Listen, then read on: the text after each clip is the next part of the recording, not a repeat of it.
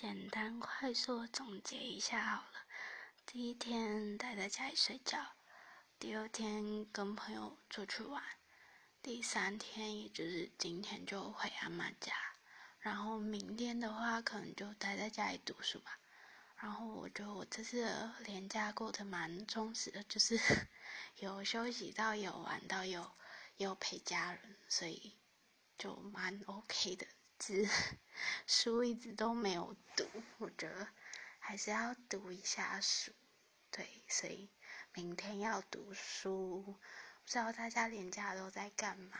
然后因为我没有抢车票的困扰，礼拜一才回学校。